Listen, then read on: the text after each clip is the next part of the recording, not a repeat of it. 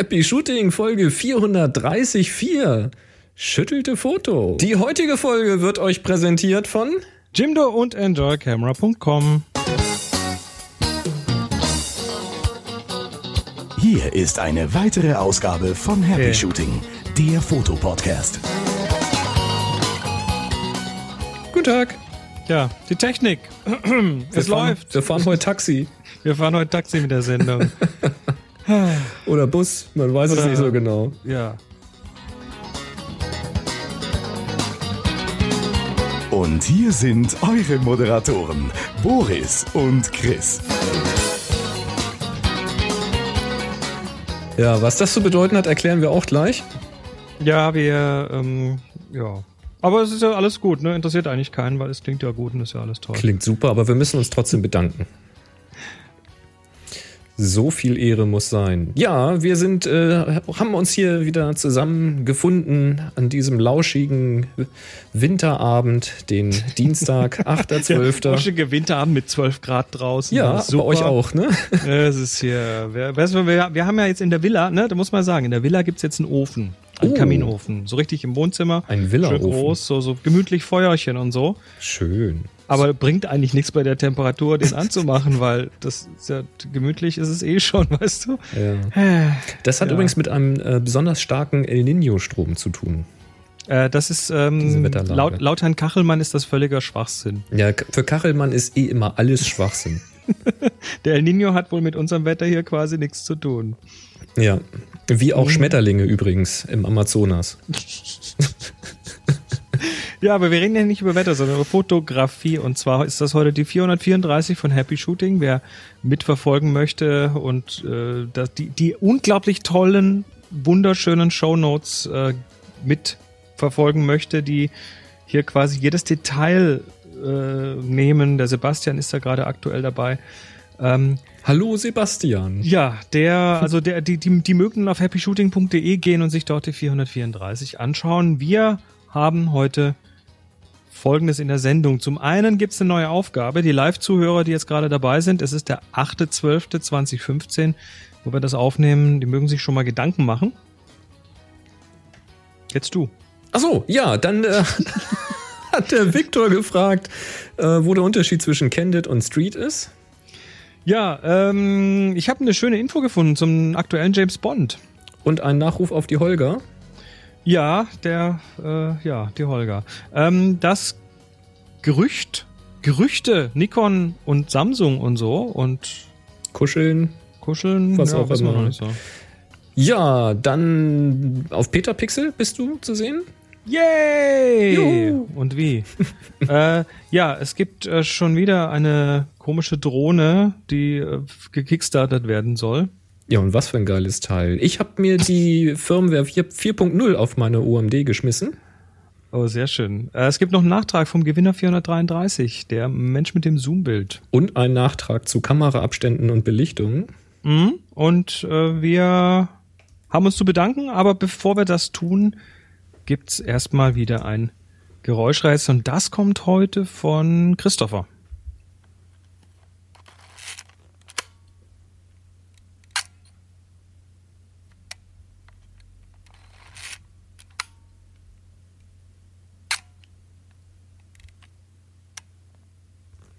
Tja, Die klingt aber hübsch. total cooles Geräusch. Ja, ratet mit. Vielleicht wisst ihr ja, in welche Richtung das Ganze gehen könnte. Und gehen könnten, könntet ihr so. auch. Genau, ihr dürft gehen und zwar, also nicht, ge- nein, nein, nicht gehen, nein, da bleiben. Bleibt hier, kommt zurück. Sind wir noch gar nicht hallo. fertig. Das Nein. war die Folge 434. Danke fürs Zuhören. Ihr dürft, ihr dürft auf, auf folgende sozialen Medien gehen und uns hier Fragen live reinwerfen. Und zwar auf Happy Shoot, äh Quatsch, auf Twitter mit dem, mit dem Hashtag HSFrage. Ab .NET gucken wir nicht mehr. Äh, auf Google Plus gibt es einen Thread dazu. Da dürft ihr auch als Kommentar Fragen, Inputs, Jahresendwünsche oder sonst was reinwerfen. Äh, den findet ihr am einfachsten über happyshooting.de slash community und bei Boris auf Facebook gibt's das auch. Genau, auf facebook.com slash Boris Nienke Foto. Foto. Und der Fotofakt für diese Folge 434 kommt von Jürgen und von Dieter, unserem Fotofakten-Team. Der Jürgen schreibt, Hallo Boris, hallo Chris, mein Fotofakt 433 kann mit dem Einbremser-Modus gelesen werden. So, so, ja, dann wollen wir mal. Ähm, da schreibt er hier Fotofakt 343, da hat er sich, glaube ich, vertippelt. Er meint den Fotofakt 434. Drahtlose Kamera, Fernauslöser, Auslöser plus Stativ, Fotografie für, ich lese es so, wie hier steht. Fotografie für iPhone 4, 4S, 5, 3G, SDC 434 von XC Source. Verwenden Sie diese Kamera, Fernbedienung, Auslöserkabel für schärfere Bilder, weil der Vermeidung von Vibration Kamera zu bekommen wie zu verwenden. Plug and Play. Brauchen Sie nicht jede App herunterladen. Technische Daten. Gewicht 22 Gramm. Farbe schwarz. Remote Control Entfernung 7 Meter.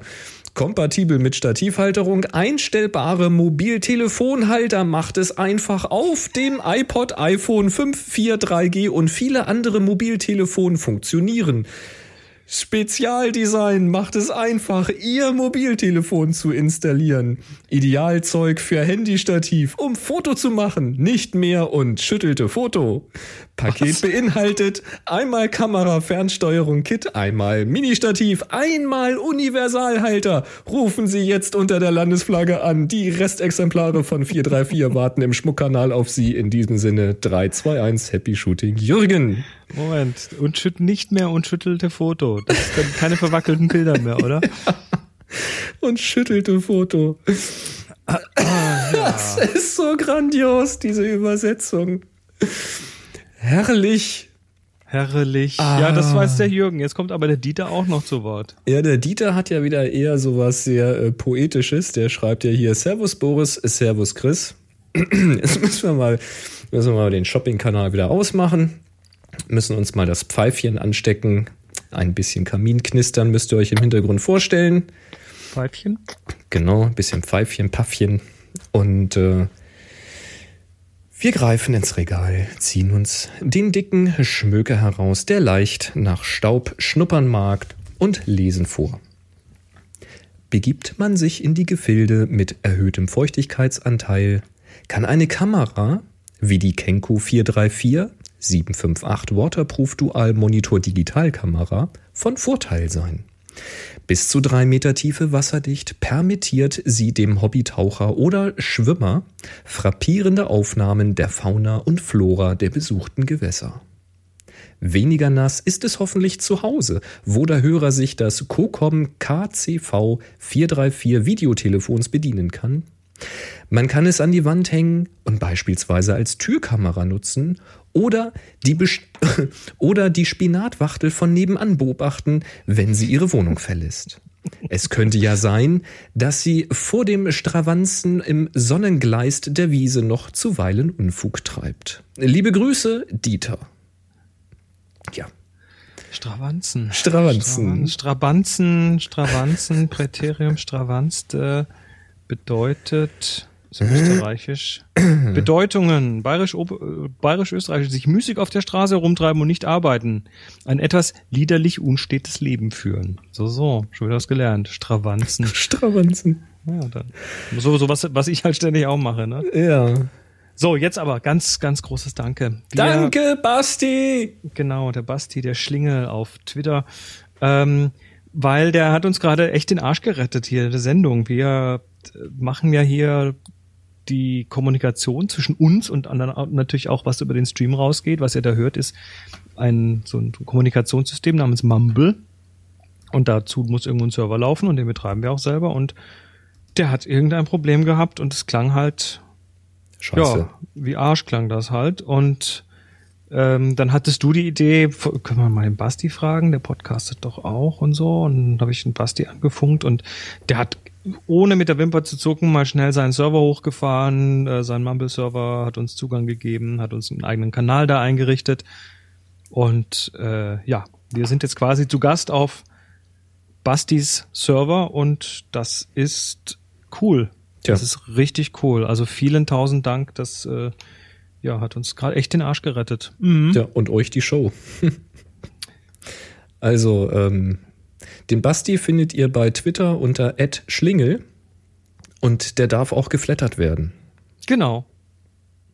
Das Alles, alles jetzt, Richtung Basti. Hat er alle jetzt unsere, verdient. Also alle unsere Flatters für diese Sendung bitte an Basti, Ich möchte bitte, dass ihr ihn jetzt grün und blau flattert. bis er abwinkt. ja, das kann Tja. dauern. Sehr gut. So, ja, sehr und geil. dann kam was vom Frederik. Ähm, das kam per Kommentar auf die letzte Sendung, auf die 433, glaube ich. Wir hatten ja das Thema, äh, wie ist denn das? Ne? Du hast eine Kamera, du hast irgendein Objekt, was du, was du ablichtest und jetzt gehst du da ein paar Schritte weg. Alles bleibt gleich, nur du gehst mit der Kamera ein paar Schritte weit weg Mhm. und die Belichtung von diesem Objekt bleibt trotzdem gleich. Zauberei. Und wenn du das mit dem Licht machst, dann wird das ja, geht das ja quadratisch nach unten mit der Mhm. Entfernung. Mhm. Und ähm, da haben wir, das haben wir dann letztes Mal versucht zu erklären, aber das war nicht so, nicht so elegant, wie es dann der Frederik uns erklärt hat in den Kommentaren. Er sagt nämlich folgendes, vom jeweiligen beleuchteten Objekt, zum Beispiel einer Graukarte, kommt weniger Licht in der Kamera an. Soweit korrekt, ne? Du gehst weiter weg, also kommt auch weniger Licht an, weil sie kleiner wird. Und sagt dann, bei doppelter Distanz ist es beispielsweise nur ein Viertel. Da das beleuchtete Objekt aber bei gleicher Brennweite auch nur ein Viertel der Fläche im Bild einnimmt, sieht es im finalen Bild gleich hell aus. Ja, das stellt mich nicht zufrieden, ehrlich gesagt. Mich sehr, weil du hast, du hast durch die Entfernung das, was eigentlich du ja bei Licht hast, ne? Du Licht trifft dann nur noch ein Viertel von der äh, von der Fläche. Mhm. Jetzt hast du aber die gleiche Menge Licht, aber bei der größeren Entfernung, also bei verdoppelter Entfernung dann nur ein Viertel der Größe, Mhm. damit weniger Licht, aber das ist ja dann auf eine kleinere Fläche konzentriert. Also bleibt die Lichtdichte auf diesem Objekt gleich für dich. Hm. Was ist daran nicht eingängig? Also ich fand das sehr, sehr elegant. Ich fand das cool. Ja, also äh, wie gesagt, zum einen, ja, sicher, aber dann gehst du mit der Pipette ran und das ist trotzdem die gleiche Belichtung und dann stellst du dich weiter weg hin mit dem Teleobjektiv und es ist trotzdem genauso hell und dann sagt jemand, ja, aber wenn du mit dem Tele das machst aus der gleichen Entfernung, dann brauchst du ja für die gleiche Belichtung auch eine größere Blende und dann sage ich, nee, brauche ich nicht, weil ich kann ja, wenn ich nah rangehe, auch mit der geringen Blende arbeiten. Also es ändert sich einfach an der Belichtung nichts. Also so richtig zufrieden stellt mich das alles noch nicht. Da war die Erklärung, die du gegeben hattest mit, es sind immer noch dieselben Lichtstrahlen, die ins Objektiv treffen. Also es ist immer noch die gleiche Lichtintensität, die ankommt. Ähm, Die hat mich dann doch ein bisschen mehr überzeugt, ehrlich gesagt. Aber also so richtig hat's bei mir noch nicht Klick gemacht, muss ich gestehen. Also bei mir hat das, bei mir hat das, was das der Frederik hier geschrieben hat, hat bei mir jetzt mehr Klick gemacht als das, was ich letztes Mal erzählt habe. ja. Ja, Ja. so kann's gehen. Also ich, mir persönlich ist es eigentlich völlig klar, dass es so ist, aber jetzt eine, eine felsenfeste, mit einfachen Worten wiedergegebene Erklärung zu geben, warum das so ist, das könnte ich jetzt ehrlich gesagt immer noch nicht. Also keine, wo ich nicht ein Widerwort hätte. Also äh, Frederik, ich finde die Erklärung klasse. Ich werde die jetzt Ja, ja. ab, ab Ich- jetzt auch so verwenden und äh, versuchen dann dich dir auch immer noch Credit dafür zu geben. Ja, ich, na, ich, die hat zu viel Lücken, die Erklärung. Aber ich habe das ja auch in, in den Kommentaren verfolgt. Ich habe ja auch ein paar ähm, Kommentare da noch mit abgegeben, weil ich bin echt interessiert daran, dass das mal jemand, äh, dass jemand meinen Hirnknoten da auch jetzt mal löst. Den ich erst bekommen habe durch diese blöde Hörerfrage. Ja, Hörer, ne? Was Ja, fragt auch so ich- blödes Zeug? Aber ich find's großartig, wirklich. Also das, da hat sich richtig schöne Diskussion in, in den Kommentaren äh, drüber ersonnen. Und ja, vielleicht kommt noch jemand aus der Physik, der das nochmal richtig klar auf den Tisch bringt und sagt, ihr habt alle eine Macke. Das äh, ist doch völlig klar, weil das ist so und so genau ist das. Also ich gehe jetzt mit dem Frederik seiner Erklärung. Ja, die ist ich gut. ich habe nach allen Antworten und nach der Frage und dem darüber nachdenken überhaupt erst einen Knoten ins Hirn gekriegt. Aber für den kann ich mich wahrscheinlich nur selbst verantworten. Wir machen das jetzt. Wir machen, wir machen da jetzt so eine, so eine, so eine Challenge draus für die Hörer. Wer schafft es, dem Boris den dicksten Knoten ins Hirn zu machen? Wer zerschlägt den Knoten in meinem Hirn? Genau. Ah, nee, erst reinmachen. Erst, ja, drin ist er ja schon. Das ist ja nun nicht das Problem. Also einen Knoten in mein Hirn zu kriegen, ist nun wahrlich, wahrlich nicht schwer. Also was, wenn ihr das weiter diskutieren wollt, Folge 400, äh, 434. Genau. In den Kommentaren. Oder bei sowas hin. 433 weitermachen. Oder Ist so. egal. Wir kriegen das auf jeden Fall mit. Ja. Jetzt haben wir noch einen Nachtrag. Der Gewinner der 433, der Michael, das war dieses Bild ähm, mit, mit so, mit so Zoom und, und Lichtern und bei Nacht und so Streifen. Ja, was, was so bis in den Hang hatte, als hätte, könnte es eine Doppelbelichtung sein. Genau, und das hat der Michael uns geschrieben. Und zwar schreibt er, hallo Boris, hallo Chris. Es freut mich, etwas bei euch gewonnen zu haben, aber auch über die Bildkritik. Bei dem gezeigten Bild habe ich wohl aus dem Weitwinkelbereich in den Telebereich, also reingezoomt. Ich hatte, glaube ich, rausgezoomt gesagt. Die Belichtungszeit war 13 Sekunden. 13. Hat sich aber richtig Zeit gelassen. Mhm. Ich habe alle möglichen Konstellationen ausprobiert. Rauszoomen, reinzoomen, Blende verstellen, warten auf die nächste Grünphase im Kreisverkehr, um die Scheinwerfer der Autos als Spur im Bild zu haben und so weiter. Cool. Das äh, kriegt extra Punkte. Weiterhin habe ich versucht, die 13 Sekunden Belichtungszeit auch mal nicht kontinuierlich zu zoomen, sondern mal am Anfang 5 Sekunden verstreichen zu lassen und danach am Zoomring den automatischen Zoom bis zum Ende laufen zu lassen oder umgekehrt, um den Bildanteilen eine entsprechende Gewichtung zu geben. Mhm.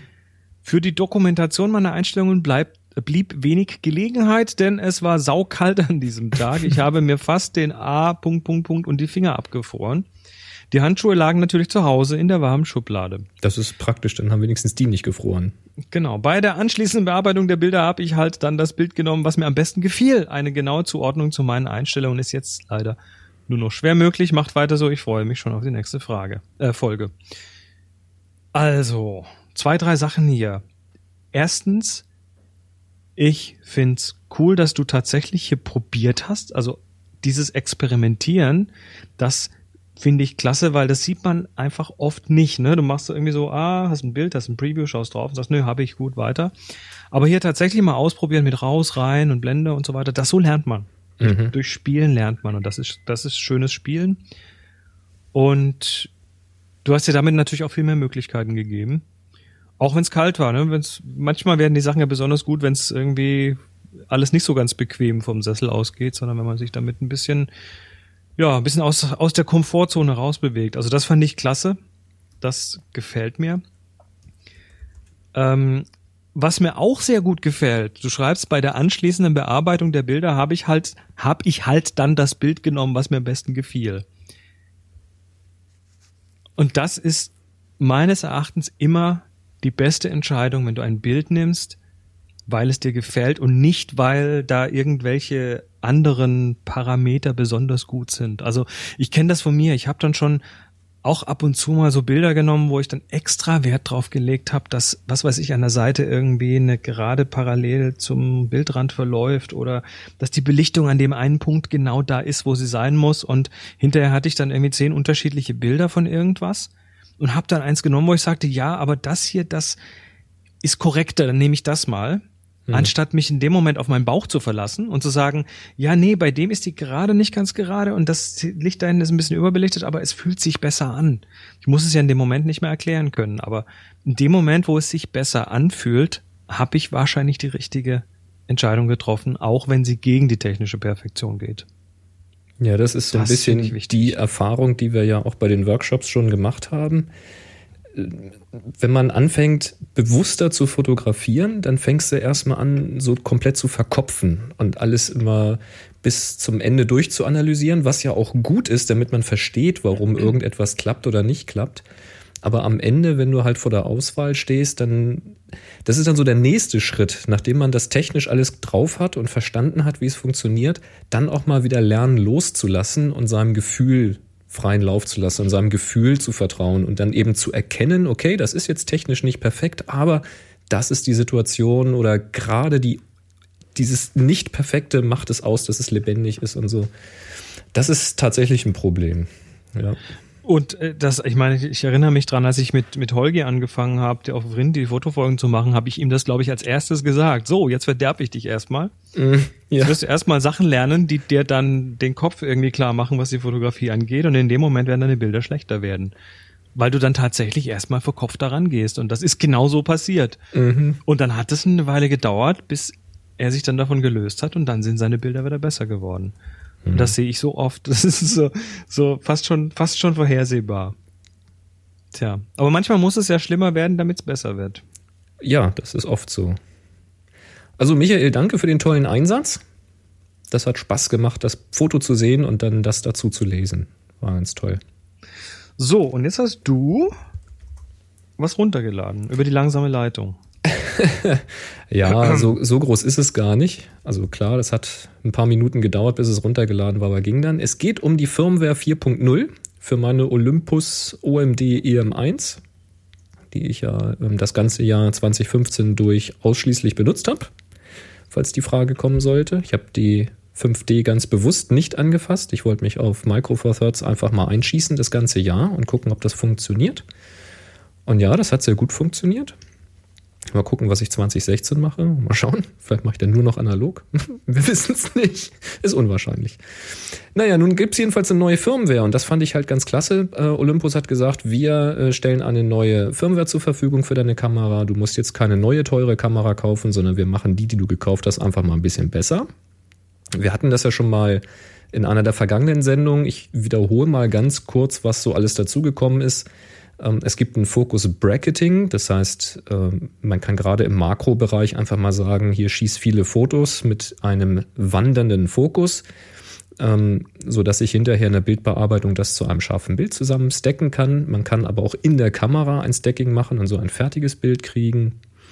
dann habe ich gelesen, im Menü gibt es ein Manual Focus Clutch Disable. Ich nehme an, damit ist der Fokusring also, gemeint vorne am. Also Clutch nicht? Nee, Klutsch. Ne? Klutsch. Der Klutsch. Äh, ich nehme an, die meinen damit diesen Fokusring vorne am Objektiv. Da gibt es nämlich Objektive, da kann man den vor- und zurückschieben. und damit, Klatsch ist Englisch für Kupplung. Ja, dann wird es das sein. Ähm, da kann man nämlich den manuellen Fokus mit aktivieren oder eben ausschalten, was sehr, sehr praktisch, aber also praktisch ist, aber auch nerven kann, wenn man nämlich aus Versehen gegenkommt und das zu spät bemerkt und dann geht der manuelle Fokus nicht mehr oder der Autofokus nicht, je nachdem. Ähm, diese Option kann man wohl auch abschalten, habe ich aber auch noch nicht ausprobiert. Äh, Focus Peaking kann man jetzt eine von vier Farben wählen statt nur weiß.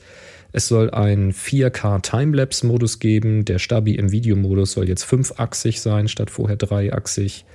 Und man kann bei der Videofunktion statt 30 Bilder die Sekunde auch äh, zwischen 24 und 25p wählen. Und noch ein paar andere Sachen. Diese ganzen Dinge habe ich noch nicht ausprobiert. Ähm, beim Movie-Modus habe ich gesehen, dass es das gibt. Da stellt man oben das Wahlrad einfach auf Film und ähm, drückt dann einmal auf OK, um in die Einstellung zu kommen. Geht dann auf die Filmeinstellung, wo man auch sagen kann, in welcher Auflösung man den Film möchte. Und wenn man da nochmal die I-Taste für Info drückt, dann kann man da die Bildwiederholrate wählen. Das ist äh, vielleicht ein bisschen bisschen tief im, im, Menü, aber im Grunde genommen ist das auch naheliegend und das stellt man ja auch nicht ständig um. Was ich aber ausprobiert habe, ist der Silent Shutter. Der ist nämlich auch gekommen. Und Alter, ist das geil. Ich habe den eingeschaltet, der ist auch in, im Hauptmenü, also im, im Kameramenü 1 oder 2, glaube ich. Da gibt es so einen Eintrag nochmal mit einem Untereintrag und da kann man den Silent Shutter aktivieren. Das habe ich dann gemacht und dann bin ich wieder zurück auf die Kamera, also den Auslöser mal kurz angetippt. Dann war ich da, war an der Reithalle unterwegs, drück auf den Auslöser, nichts passiert. Denke ich mir, ne? Silent Shutter, was erwartest du? Dann drücke ich halt nochmal drauf. Ja, ich hätte jetzt irgendwie erwartet, dass ich zumindest noch irgendwie so ein Klacken oder sowas höre. Nein, dann äh, ist er doch nicht silent, du Nase. Irgend so, ja, weißt du, Blende, weißt du, irgend so ein leichtes Sit-Sit oder so, dass ich noch irgendwas mitkriege nichts. Du kriegst wirklich nichts mehr. Das Ding ist leise. Also, äh, das hat mich mal glatt aus den, aus den Socken gehauen. Also, wenn du, wenn du in der Kirche oder am Standesamt in einer kleinen Räumlichkeit oder so irgendwie ungestört ein Bild machen möchtest oder nie, niemanden stören möchtest dabei, das ist wahrlich eine Wucht. Ähm, was sie geschrieben haben, was nicht geht, ich habe es nicht ausprobiert, ob stimmt. Ich gehe da mal von aus. Blitz synchronisieren geht wohl nicht damit. Also man kann damit nicht äh, stroben.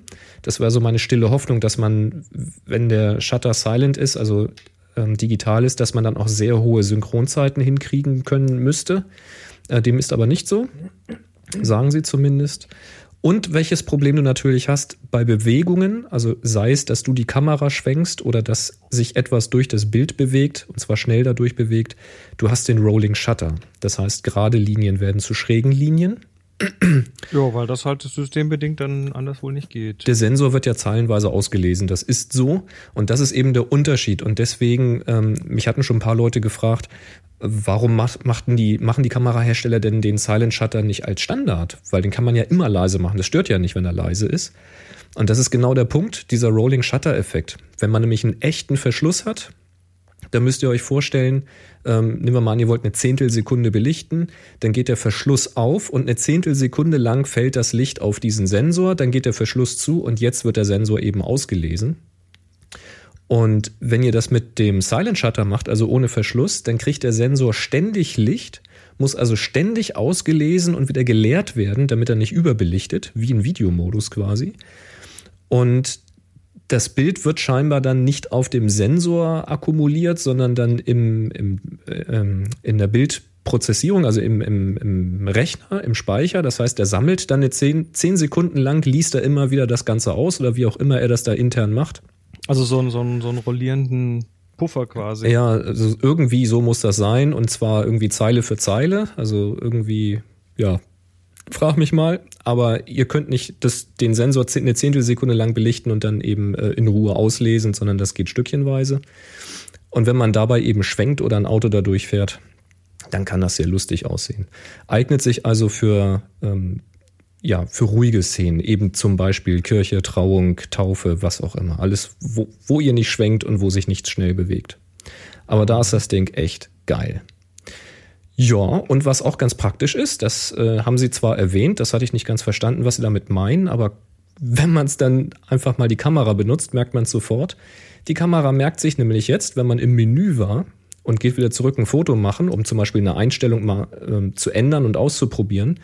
Wenn man dann wieder ins Menü reingeht, steht man da, wo man vorher war. Das heißt, er merkt sich die letzte Position im Menü und das ist mal richtig praktisch. Das hat mir jetzt schon beim Einstellen der Parameter eine ganze Menge Zeit gespart. Also, TLDR, ich bin sack, sack zufrieden mit der Firmware 4.0 bisher. Richtig, gut, gut. richtig geil. Da kam gerade übers äh, über den Chat noch rein, dass es wohl vergessen würde beim Update äh, die, die privaten, die persönlichen Daten und so persönliche Einstellungen. Mm. Hast du da was von gemerkt? Ähm, korrekt. Also die ähm, deine Settings, die Kameraeinstellungen, die sind hinterher wieder alle auf Standard. Das war, glaube ich, beim Update von der 2.x auf die 3 auch so. Ich nehme an, dass das damit zusammenhängt, dass sich Menüpositionen auch verschieben, dass sich äh, Auswahlkriterien erweitert haben. Also da sind ja teilweise die Menüpunkte zwar gleich geblieben, aber es gibt dann mehr Ausprägungen oder es gibt Untermenüpunkte, wo es vorher keine gab. Und ich nehme mal an, dass sie sich also entweder ist es technisch nicht so ohne weiteres machbar, ich weiß nicht, wie das Patchen da in dieser Kamera funktioniert, oder sie haben sich einfach den Aufwand gespart, jetzt ähm, irgendeine Routine zu schreiben, die den Ist-Stand ausliest, also quasi jeder Eigenschaft eine eindeutige ID gibt, äh, Firmware einspielen und dann zumindest die Einstellungen, die sich nicht verändert haben, wieder zurückspielt. Dann müsste man natürlich irgendwo einen Hinweis geben, oh, du hast aber eine Einstellung da und da vom Standard abweichend gemacht, die kann ich aber nicht wiederherstellen. Ist wahrscheinlich einfach ein Aufwand, den sie sich nicht gemacht haben. Ähm, was ich gemacht habe, ist, ich habe vor dem Update mich mit, einem, mit einer Tabellenkalkulation hingesetzt, bin mal durchs Menü gegangen. Man weiß in der Regel so grob, was man geändert hat. Da, wo ich es nicht wusste, habe ich einfach alles notiert. Also grob mit Stichworten eben reingetippt, ähm, wie dieses Menü-Setting ist. Und nach dem Update bin ich dann einen nach dem anderen durchgegangen. Macht man sowieso, um zu gucken, was neu ist. Ähm, und habe das bei der Gelegenheit wieder zurückgestellt war jetzt kein großer Riss. Also das war irgendwie in einer Viertelstunde auch erledigt. Mhm. Ja. Gut, gut. Ähm, dann kam ja noch eine, noch eine Meldung, dass der Silent Shutter nur bis ISO 3200 funktioniert. Ähm, Hast du den mal drüber getestet? Ich Oder warte. benutzt du die überhaupt höher, die Kamera? Ich benutze die auch höher, ja. Warte mal. Jetzt führt äh, Boris gleich den Silent Shutter vor auf einem Audio-Podcast. Äh, du musst einen Klick sagen. Das ist Na? lustig, weil in der Reithalle war ich genau auf 3200. ja, ähm, und wenn du jetzt den Zahlenshutter vorführst, musst du da Klick dazu sagen. Ich sag dann Klick, ja, ja. Nee, ich guck nur, ob die Einstellung das äh, hergibt. Moment. Ich gehe mal, das ist das Kameramenü. Wo sind wir denn? Kameramenü 2, da gibt es Anti-Shock-Silent. Silent stellen wir auf 0 Sekunden. Here we are. Dann machen wir hier. Richtig, geht bis 3200. Höher kann ich nicht wählen. Ja. So ist es. Ist wahrscheinlich genau das Problem, weil der ja permanent Licht kriegt und das irgendwie kumulieren muss, dass er, wenn er zu viel äh, verstärkt, dass es dann wahrscheinlich alles überbelichten würde. Keine Ahnung. Wird schon seine Gründe haben. Das werden die nicht aus Boshaftigkeit tun. Vielleicht gibt es einen In-App-Purchase, weißt du? Das glaube ich nicht. Kaufen, werfen Sie hier Geld ein für folgendes Feature. Na, das wird noch kommen. Wart's nur ja. ab, du. Ja, ist richtig. Also Silent Shutter nur bis 3200. Danke für die Ergänzung. Wäre mir jetzt noch gar nicht aufgefallen. Ähm, da werden aber viele äh, Micro Four Thirds Benutzer sagen, naja, weißt du, über 3200 kannst du eh vergessen. Dem stimme ich zwar nicht zu, aber ähm, die meisten werden nicht höher gehen. Ja, ja. Sehr geil. Finde ich trotzdem immer noch geil. Die anderen Sachen muss ich nochmal ausprobieren. So, jetzt kommen wir zu was, äh, ja, ob das geil ist oder nicht, das, äh, das wage ich jetzt nicht zu beurteilen. Es ist natürlich wieder eine weitere Video-Fotodrohne, ein Kickstarter-Projekt und die wollen natürlich wieder viel Geld haben. Ich glaube, in dem Fall wollen sie 175.000 Euro. Aber holen. nicht von jedem. Nein, insgesamt. Genau. Ähm, wenn du das pledgen möchtest, also unterstützen möchtest, dann fängst du, glaube ich, an mit 100 Euro. Nee, das stimmt nicht. Nee, nein, nein, nein, nein, nein. Super Early Bird, 599 Euro fängt das Ding an auf Kickstarter. Mhm. Äh, geht dann, die sind schon weg, also ab jetzt gibt's noch 12 für 699 und so weiter.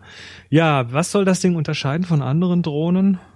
Das Ding also erstmal, es gibt einen funktionierenden Prototypen, damit unterscheiden sie sich schon mal von so manch anderem Kickstarter-Projekt, die das dann nur mit Renderings machen. Es gibt einen funktionierenden Prototyp und das Besondere an dieser Drohne ist, dass sie nur einen Propeller hat. Mhm. Und dieser Propeller schiebt eben Luft nach unten und unter dem Propeller sind dann vier Düsen, die sind dann steuerbar und durch diese Düsen kann er eben sich äh, stabilisieren und einen Vortrieb kriegen. Das Ganze ist eingebaut in eine Kugel von der Größe eines Fußballs ist also der Propeller ringsrum in dieser Kugel geschützt. Man kann also, wenn man damit irgendwo an die Wand fliegt, dann kommt der Propeller nicht an die Wand. Wenn man damit jemanden trifft, dann verletzt man niemanden. Ähm, wenn jemand das Ding wegschubsen will, dann kann er da einfach hinpacken. Also du hast keine Chance, in den, in den Rotor zu packen. Der ist komplett geschützt. Und das äh, Ding kann auch mit dem Rotor nirgendwo reinfliegen, weil der ist in, innen genau. drin gekapselt. Genau. Ein großer Propeller mittendrin, ähm, also das ist erstmal, finde ich, ein sehr schönes Konzept, weil man damit relativ sicher fliegen kann. Ähm, ja, dann hat's halt den, den, die klassischen Sachen eine HD-Kamera drauf, aber wenn ich das richtig gesehen habe, eben kein Gimbal. Also das Ding ist oben drauf fest. Das also wenn das Ding wackelt und das tun so Dinger beim Fliegen, ja. dann wird das Kamerabild halt auch wackeln, es sei denn, du machst nachher irgendeine elektronische Stabilisierung, die aber nie so gut ist wie eine mechanische Stabilisierung. Das Problem ist auch da natürlich ein Rolling Shutter. Und wenn du ein Rolling Shutter, wenn du das nachträglich digital stabilisierst, das Wackelbild, dann hast du so ein Waber-Bild. Dann kippt das Bild auch immer so, ja. Ja, das sieht dann auch sehr komisch aus. Also da würde ich jetzt keine Wunder erwarten, solange sie da kein anderes Konzept haben, aber mein Gott. Ähm, interessant ist, das Ding hat natürlich auch eine Fernbedienung, um das Ganze zu steuern und da haben sie gleich dran gedacht, auch eine Smartphone-Halterung mit dran zu machen. Das heißt, da könnt ihr zum Beispiel iPhone oder Android im Querformat einklippen, weil es gibt eine App dafür, um das Ding zu programmieren für autonome Flüge. Also das Ding kann auch fliegen, ohne dass ihr es steuert. Damit ist dann der Begriff Drohne eigentlich schon richtig. Es gibt eine offene API, um selber dafür zu entwickeln, um eigene Software und Erweiterungen dafür zu schreiben. Und interessant ist das Ganze natürlich für Entwickler, weil da eine ganze Menge Sensorik drin ist. Also GPS ist eh klar, Gyroskope sind drin, klar, für die Lage und so weiter. Es ist ein Barometer drin, um die Höhe zu messen. Es ist Ultraschall drin für Höhe über Boden bis drei Meter. Das heißt, das Ding kann sehr präzise die Höhe über Ultraschall halten. Ähm, und hat wohl auch eine nach unten gerichtete Kamera für Videotracking, für Positionshaltung. Also wenn du sagst Lage, bitte hier genau stehen bleiben und so, das, da muss er sich nicht auf GPS verlassen. Das kannst du dann eben über die App auch. Das ist auch präzise auf die Art und Weise. Genau, kannst du mit der Kamera machen. Ähm, es gibt wohl auch einen Risikokapitalgeber, also sie haben da äh, Startkapital bekommen. Ich nehme an, dass sie so auch den Prototypen finanzieren konnten. Das Ganze macht also tatsächlich einen sehr, sehr ähm, seriösen Eindruck, aber wie das so ist, es ist ein Kickstarter-Projekt, es ist ein toll produziertes Video. Es ist ein also, Produkt, was mit Sicherheit äh, Spaß machen könnte. Es ist aber, da wirst du jetzt äh, eingerätschen, eines von vielen äh, Drohnenprojekten. Und mhm. die sind nicht alle so erfolgreich bisher. Ja, also äh, ich glaube, den, den Rant, den äh, hört man von mir öfter und das kommt halt aus der leidlichen Erfahrung, dass viele dieser Sachen mit einem unglaublich tollen Video daherkommen, das bei Leuten so an, an so ganz tiefe Dinge angreift, ne, so ganz tiefe Wünsche angreift, äh, ohne vielleicht wirklich was deutlich zu machen. Hat man letztes Mal, glaube ich, oder vorletztes Mal. Also es gibt ja immer wieder solche Kickstarter-Geschichten, die hyper überfundet werden, obwohl im Video eigentlich kein Produkt gezeigt wird. Und das ist, also das ist die die Macht der Bilder, ne? Das, äh, was ich da mit dem Alexander Waschkau mache in den in den äh, in diesen Workshops. Es ist tatsächlich so, äh, dass wenn man, wenn man das mal selber gemacht hat, Bilder auch so erzeugt und das mal mit dem entsprechenden Hintergrund ist, dann, dann sieht man sowas sofort. Dann schaut man sich so ein Video an und sagt, hey, das ist aber sowas von Dampfgeplauderei, aber erfolgreich natürlich. Das ist Werbung, ne? das ist Marketing. Wann genau seid ihr eigentlich mit der unsichtbaren Kamera soweit? Äh, ach so, die, ja, ne, da kommt dann noch das Video. da sieht man leider nichts drauf, weil die ist ja unsichtbar. Ja. nee, ähm, jetzt äh, schaue ich mir das Video hier gerade an und die zeigen schon so einen fliegenden Prototypen. Das nehme ich denen auch ab, dass das Ding da erstmal echt ist. Das ist, kommt wahrscheinlich so, wie es ist aus dem 3D-Drucker äh, in Einzelteilen. Und da gehe ich jetzt mal von aus, dass das so technisch an sich schon ganz gut funktioniert. Ähm, ja, ne, aber die haben jetzt auch schon mit noch 37 Tagen haben die schon von 175.000 Euro schon 105.000 Euro in der, in der Kasse. Also das Ding wird auf jeden Fall durchgehen. Äh, trotz allem bin ich bei dem Projekt natürlich auch ein bisschen skeptisch, weil so schön es ist, mit hier alles gekapselt und kann nirgendwo andotzen und so weiter. Ähm, es hat jetzt auf mich nicht wirklich, also selbst wenn das nachher ein Produkt wäre, es hätte auf mich nicht wirklich Appeal, es hätte auf mich nicht wirklich, es, es würde mir nicht den Wunsch erzeugen, das Ding zu haben, weil da gibt es dort durchaus kleinere mit besseren Kameras drin, die besser gelagert sind.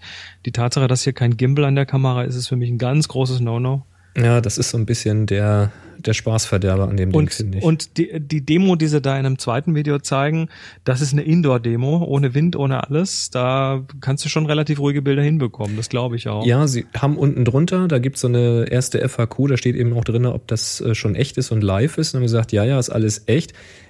Teile in dem Video, ich nehme mal an, dass sie die schon gedreht hatten, bevor sie das Teil flugfähig hatten, sind mit einer stabilisierten Kamera gedreht worden. Mm. Das heißt, nicht, nicht alles Material in dem Video ist auch live, mm. aber vieles davon. Das finde ich aber, wenn man sich das anguckt und ein bisschen waches Auge hat, dann sieht man den Unterschied. Muss man aber erstmal haben. Ja, natürlich. Also ich denke, ich denke, da wird Kickstarter wieder was, also die, du sagst ja, die haben einen Geldgeber, die haben äh, Risikokapital mit drin. Äh, ich bin mir fast sicher, weil mit selbst die 175.000 so eine Entwicklung dann durchzuziehen und das Ganze für, für die Produktion reif zu kriegen, dafür reicht das nie und nimmer aus. Ähm, das heißt, letztendlich wird da wahrscheinlich, so schätze ich es ein, äh, Kickstarter halt verwendet, um A, etwas Interesse zu erzeugen, also um so ein bisschen Buzz darum zu machen äh, und B, um zu sehen, ob es da tatsächlich ein Vorbestellungslevel gibt, weil nochmal, das kostet jetzt in der Kickstarter-Phase. Und zwar, das Ding kommt nicht vor Ende 2016 raus. Hier steht September 2016. Mhm. Ähm, kostet 700 Euro. Die muss man da erstmal. Early Bird. Early Bird. nee, der Early Bird war 599. Ja, aber ich glaube. Der Super Early Bird, der Early Bird ist 699, ja, ja, davon gibt's genau. noch 12. Und der Normalpreis für Kickstarter ist dann 799, also 800 Schlappen. Ja, und ich glaube, im, hinterher soll es dann für 1300 rauskommen oder so. Ja, das ist aber dann eine übliche Maßnahme, äh, um die Leute ein bisschen zu schubsen, dass man sagt, super, später wird super teuer, damit sie natürlich alle jetzt schon Geld einwerfen. Das heißt, ein knappes oder ein Dreivierteljahr vorher muss man hier 800 Schlappen reinwerfen. Mhm.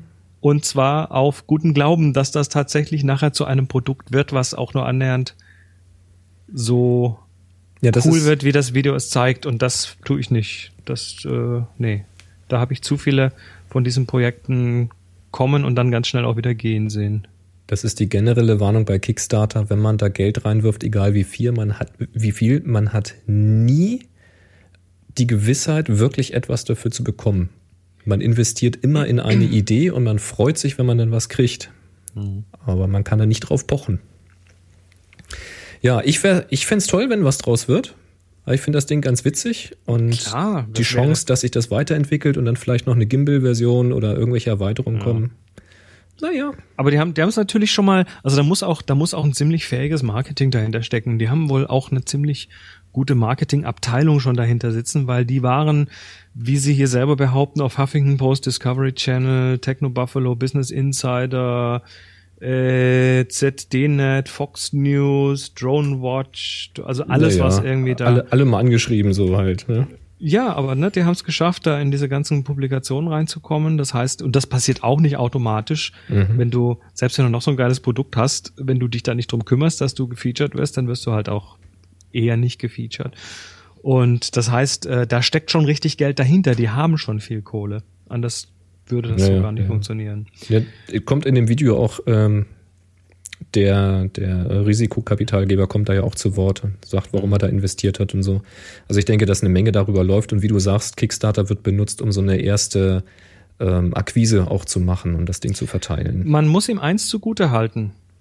Das Ding, das, das Bild hier von dem, von dem Prototypen äh, ist gehalten in weiß und hellblau.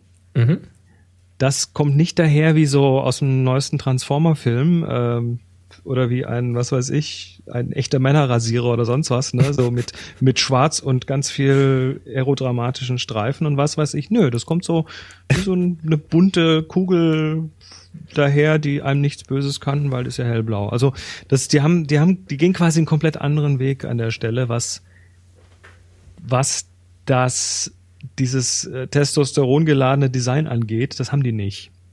Viele andere haben das. Erinnerst du dich noch an den alten Film Das schwarze Loch? Mm. Oh Gott, wann? Das schwarze Loch, das müsste so aus den 70ern, Ende 70er, schätze ich, sein. IMDB, The Black Hole, 1979 steht hier. Mhm. Da gibt äh, es auch. Glaube ich, habe ich, weiß ich nicht mehr, ob ich den gesehen habe. Da gibt es auch so einen kleinen Roboter, der schwebt immer so nebenher und äh, hilft, den, hilft dem Team so und lenkt den großen bösen Roboter dann ab und schwebt so ah. durch die ah. Gegend und findet noch einen anderen. Daran hat mich das Ding so ein bisschen erinnert. Auch in der Art und Weise, wie es fliegt. Da musste ich irgendwie sofort an diesen Film denken und dachte, yes, das ist die Zukunft. Genau so fängt's an. Vincent heißt er, genau. Der Chat, der Chat kennt es. Und Maximilian Schell hat damit gespielt. Richtig, richtig. Ist ein super Film. Ich kann, also wenn ihr den nicht kennt, also ich denke mal, alle, die so erst ab 80 geboren sind, werden den schlicht und ergreifend nicht kennen. Äh, sucht da mal. Ich, ich kenne den ja nicht mal mehr. Sucht mal The Black Hole oder Das Schwarze Loch. Zieht euch den mal rein. Der ist nicht so temporeich wie heutige Actionfilme und so weiter, aber ich finde, das ist ein großartiger Film. Ganz tolle Science Fiction. Na gut, ich lasse mal den Tab offen. Vielleicht hatte ich ja noch mal ein bisschen Zeit. Yep.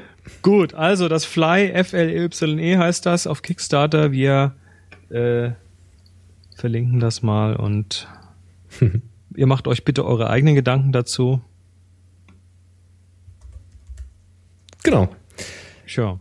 Gedanken hast du dir auch gemacht? Nee, ich nicht. Nicht. Andere.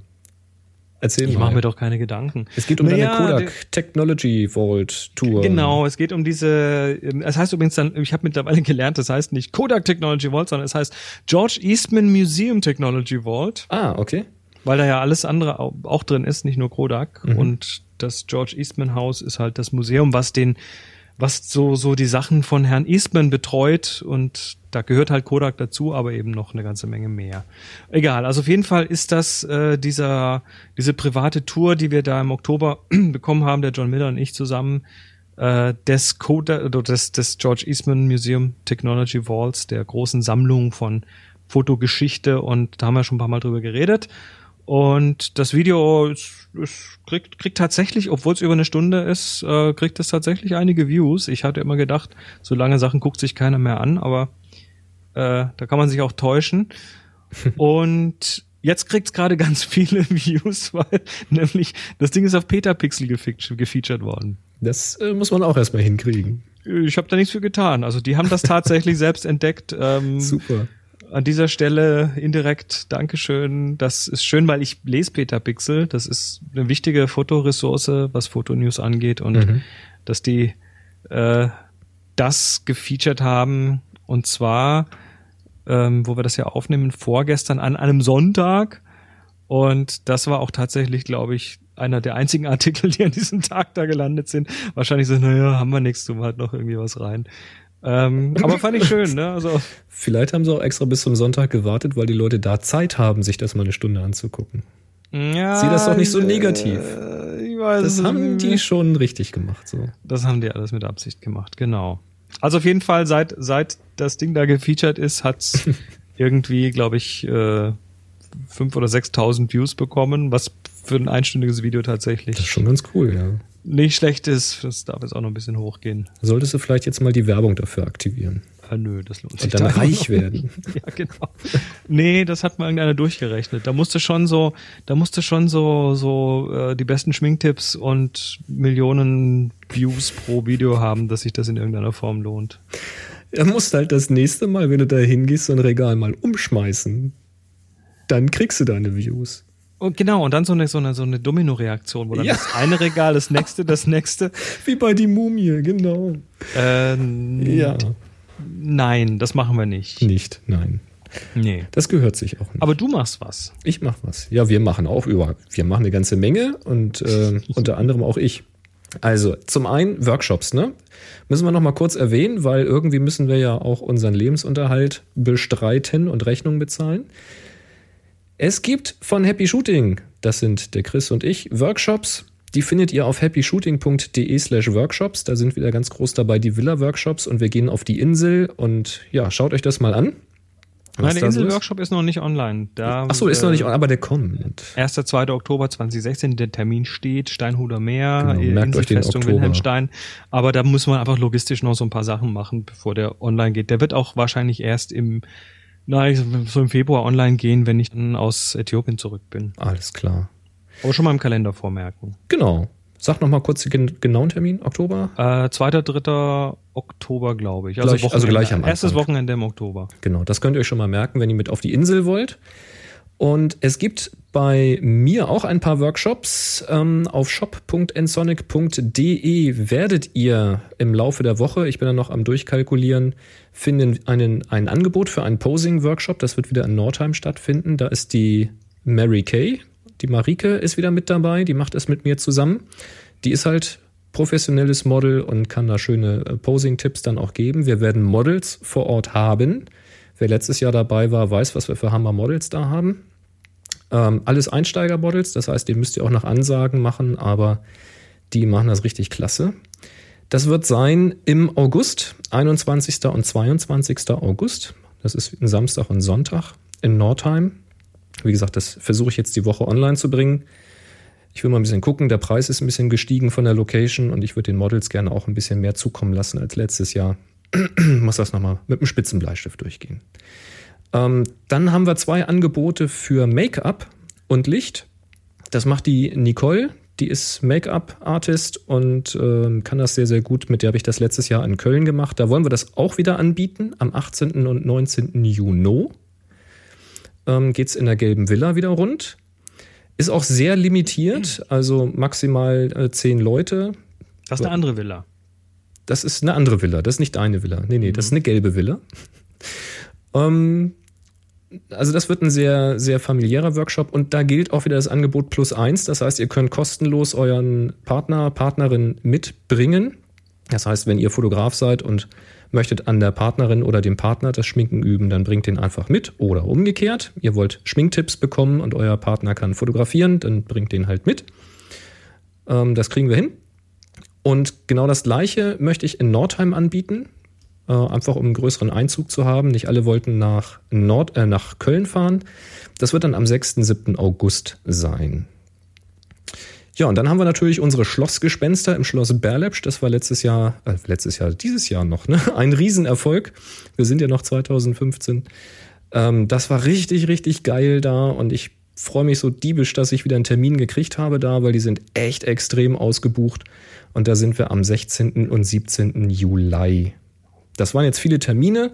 Schaut einfach mal rein auf happyshooting.de slash workshops und auf shop.nsonic.de. Alles hier verlinkt in der Folge 434 auf happyshooting.de.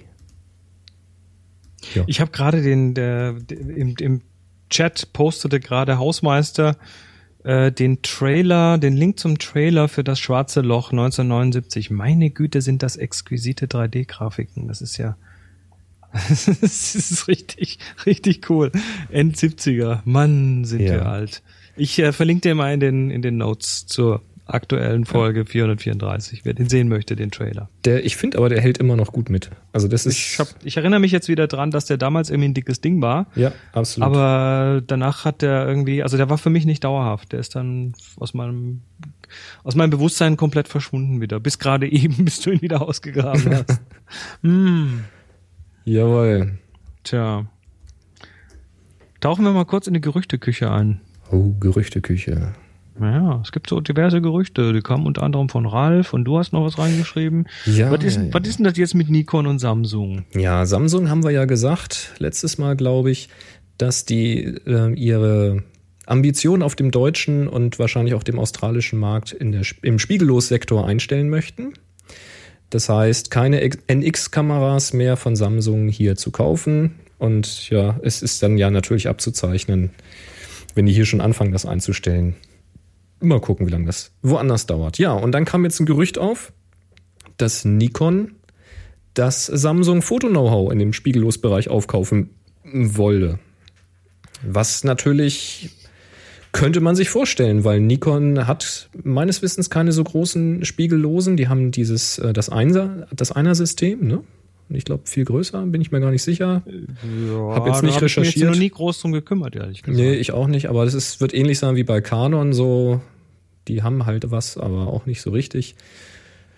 Ja, und dann lag das ja auf der Hand und ja, wir verlinken da mal die Gerüchte. Samsung hat dies inzwischen dementiert. Also genau, die, die sagen, nö, machen nö, nö, ist natürlich überhaupt nicht so. Also jetzt, glauben wir das jetzt einfach, oder? Jetzt weiß man natürlich, wenn irgendwelche Verhandlungen laufen, dann im Zweifel muss man natürlich erstmal dementieren, weil dann hätten sie nicht mal gelogen, weil vielleicht haben sie es ja noch nicht gekauft. Richtig. Wir haben das nicht gekauft, aber wir wollen. ja. Es geht immer noch immer darum, was man weglässt. Was man möchte, ja, genau. Ja, ich bin mal gespannt. Ähm, mich würde mal interessieren, wie eure Meinung dazu ist. Würdet ihr es gut finden, wenn Nikon das Samsung Foto-Know-how aufkauft, um dann selber eben spiegellose Kameras anzubieten? Wobei dann noch die Frage ist, mit welchem Mount? Sollen da Nikon-Objektive dran passen oder nur mit einem Adapter, damit die NX-Dinger da weiter funktionieren? Schreibt mal in die Kommentare happyshooting.de Folge 434. Und jetzt haben wir sowas hier. Happy Shooting, der Fotopodcast. Werbung. Ja, Jimdo ist wieder am Start und das finden wir toll. Und jemand, der es auch toll findet, ist der Markus Sachs. Der hat uns nämlich seine alltagsnotizen.com Webpage geschickt oder Website geschickt, um sie mal anzuschauen, die er sich auf Jimdo gebastelt hat. Und das, äh, ja, Finde ich, finde ich cool, weil das ist nämlich zum einen ist es so sein, sein Blog, wo er halt alles Mögliche reinwirft. Ähm, das sieht man dann, doch, dann auch gleich auf der ersten Seite. Total schlichtes Design, hübschen Schriftzug oben, die Schrift mag ich. Ähm, Alltagsnotizen, Kleinschrift mit noch so einer Schreibfeder drüber, also das passt irgendwie alles schön zusammen. So ein bisschen Kalligrafie, das, sehr hübsch. Kalligrafie, genau. Das Ganze so schwarz-weiß gehalten, oben ganz klares Menü, also so klar, wie es eigentlich geht. Ähm, wenn man dann weiter scrollt, ja, da kommen dann auch mal Bilder oder eine Slideshow mit Bildern. Also auch hier kannst du so Slideshows einbauen. So ein klassisches Blog. Ich schreibe halt so alle, alle paar Tage oder so mal was rein. Und ähm, da ist er fleißig, das merkst du auch gleich. Also da kommt regelmäßig was und immer wieder mit Fotos. Hier übrigens, übrigens auch aus Island, wie ich gerade sehe. Also ähm, der Mensch reist auch und hat hier vielerlei Interessen und das Ist ja schon mal cool, dann ähm, schöne klare Strukturierung. Zuerst das Blog, dann die Fotogalerie. Da gibt's dann eben Thumbnails, in die man sich nochmal reinklicken kann. Äh, danach hat er gleich einen Link in seinen, in seiner, äh, in seinem Menü oben drin auf Twitter. Der macht dann auch gleich ein externes Fenster auf und äh, beziehungsweise ein neues Tab auf, wo dann sein Twitter ist. Da bin ich immer so ein bisschen vorsichtig, weil wenn sowas nach extern aufgeht in einem neuen Fenster, dann will ich das vorher irgendwie wissen. Ähm, weil sonst habe ich immer das Gefühl, du bleibst auf der Website und bleibst es dann gar nicht. Das könnte zumindest den einen oder anderen, der da rumsurft, ein bisschen verwirren. Ähm, das gleiche übrigens dann auch mit Facebook und mit Flickr und mit Instagram. Aber okay, das ist jetzt das sind Kleinigkeiten. Ja, das Spätestens ist- nach dem ersten Klick auf sowas weiß man dann, was Ja, passiert. Das ist, also, wenn man, genau wie du schon sagst, wenn du auf den ersten geklickt hast, dann ist dir klar, dass das bei den anderen auch so ist. Das ist Mhm. natürlich ein bisschen Kompromiss. Man könnte das in eine eigene Zeile machen oder auslagern oder ein Ja, Untermenü, ist- aber so ist es einfach schlicht und schnell Wie man es macht, ist falsch. Ne? Genau. Ja. Gut, ansonsten ist er, hat er noch eine Über mich-Seite. Auch das haben wir schon öfters gesagt, ist wichtig. Einfach, weil du kommst dahin und du willst erstmal wissen, mit wem hast du es eigentlich zu tun. Da hat er ein Foto von sich drin, erzählt ein bisschen was über sich. Und äh, wenn man Kontakt aufnehmen will, gibt's jetzt keine extra Option, aber man findet unten einen Impressum-Link und in diesem Impressum, nö, gibt's nichts weiter. Hm, wie nehme ich denn jetzt Kontakt auf mit ihm? Unten im Fuß gibt es Links zu Facebook. Naja, dann nimmst, nimmt man eben über die üblichen Kanäle Kontakt auf. Also in diesem Ja, Fall Twitter, Facebook, Media. Flickr, Instagram. Genau. Also das sind dann so die Kontaktkanäle hier, E-Mail. Wahrscheinlich ist er so jung, dass er halt auch nicht mehr E-Mailt. Machen ja heute nur noch alte Menschen. Richtig.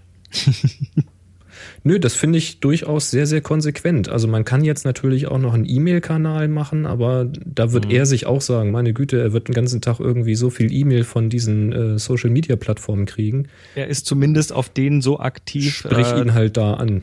Genau. Ja. Ähm, diese, diese äh, Links, diese Social Media Links sind übrigens oben zwar über das Menü, aber unten dann äh, auf der Blogseite ist mir nicht ganz klar, warum die unten auf der Blogseite sind. Das sind diese Share Links, die dann das Blog sharen. Warum ist das nur auf dem ja, okay. Da kann man, kann man sich streiten, ob das funktioniert oder nicht. Generell aber hinterlässt die Seite einen schönen Eindruck.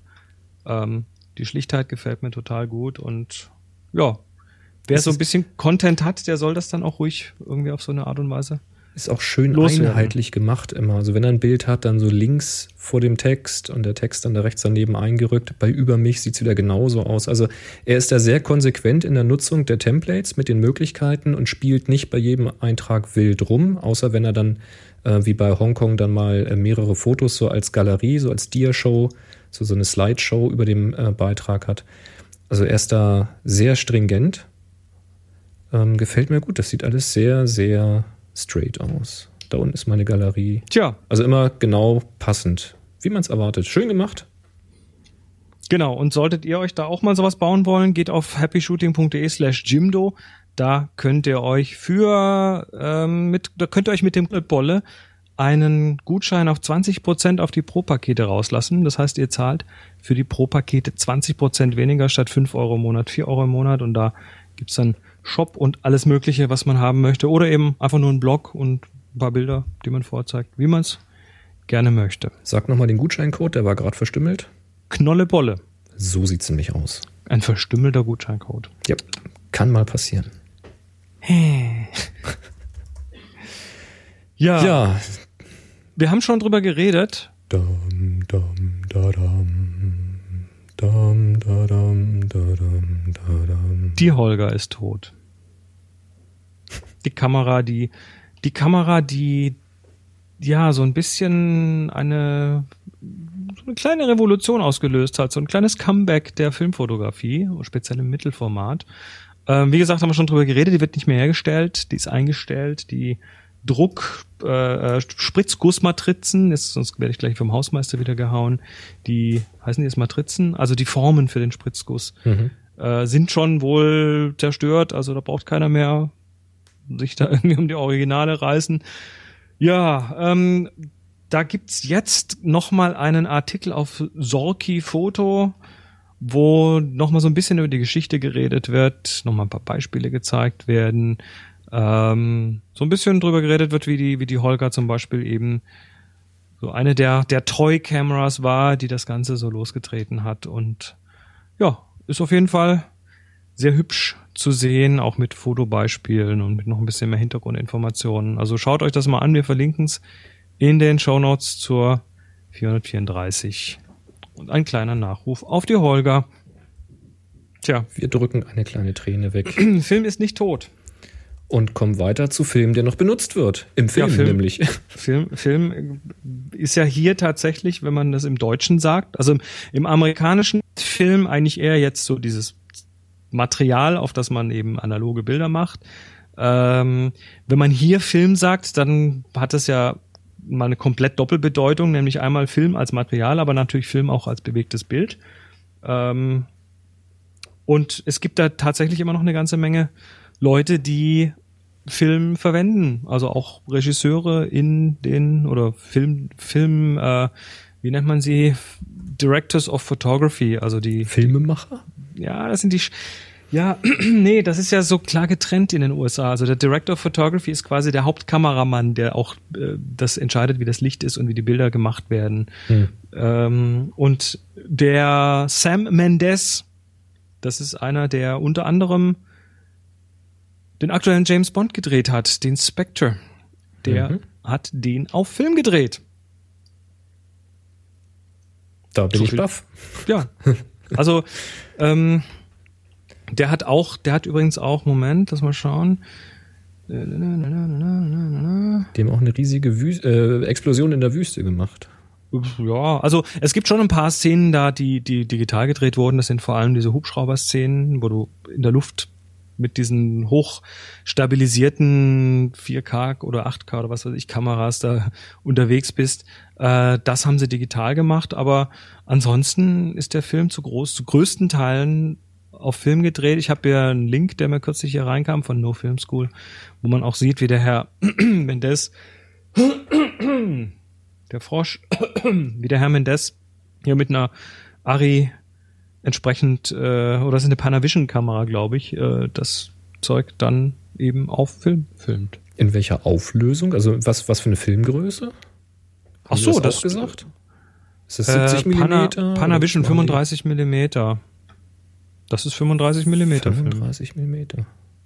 Finde ich erstaunlich und ich, und ich glaube, Panavision, ähm, lass mich mal kurz nachschauen. Ich Oder glaube, Panavision ähm, da liegt dann das Bild entsprechend, glaube ich, quer drauf. Also längs.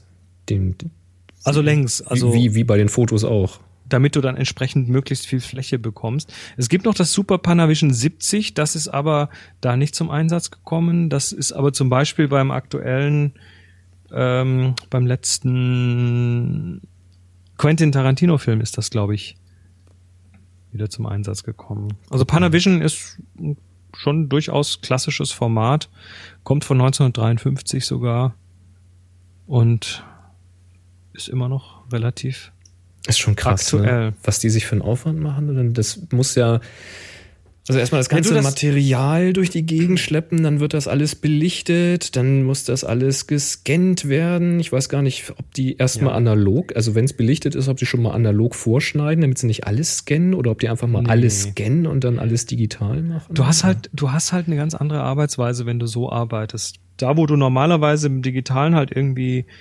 äh, deine vielen Takes machst und dann halt nochmal ein Take und nochmal ein Take, ist ja nicht so schlimm. Da musst du halt konzentrierter arbeiten du hast einen, klar, einen klarer strukturierten Workflow, wenn du mit Film arbeitest.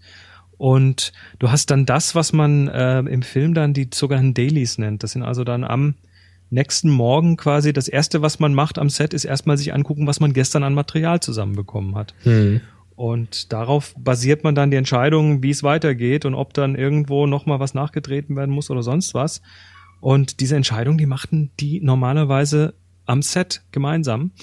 Oder zumindest, ich meine, der Regisseur hat natürlich das Sagen, aber da ist, da ist so eine andere, ja, ich sag mal, da ist mehr Disziplin dahinter. Weil es muss, ne? Du kannst ja, also, also du, du redest ja immer so von, von so einem Verhältnis zwischen äh, wie viel du schießt und wie viel du nachher verwendest. Und das liegt halt bei Film, weiß nicht, also das letzte, was ich gehört habe, irgendwo zwischen, zwischen zwei zu eins und drei zu eins was du Mhm. an Material erzeugst und hinterher tatsächlich äh, verwendest.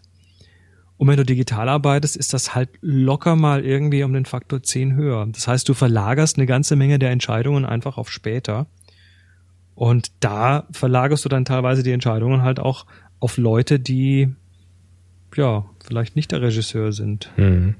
Also es ist schon nochmal so eine andere Geschichte einfach. Mhm. Und die schon Verträge sind ja tatsächlich in place. Also die äh, Hollywood hat ja vor ein paar Jahren schon lang, lange Verträge nochmal mit Kodak zum Beispiel gemacht, um sich Nachschub an Filmen sicherzustellen.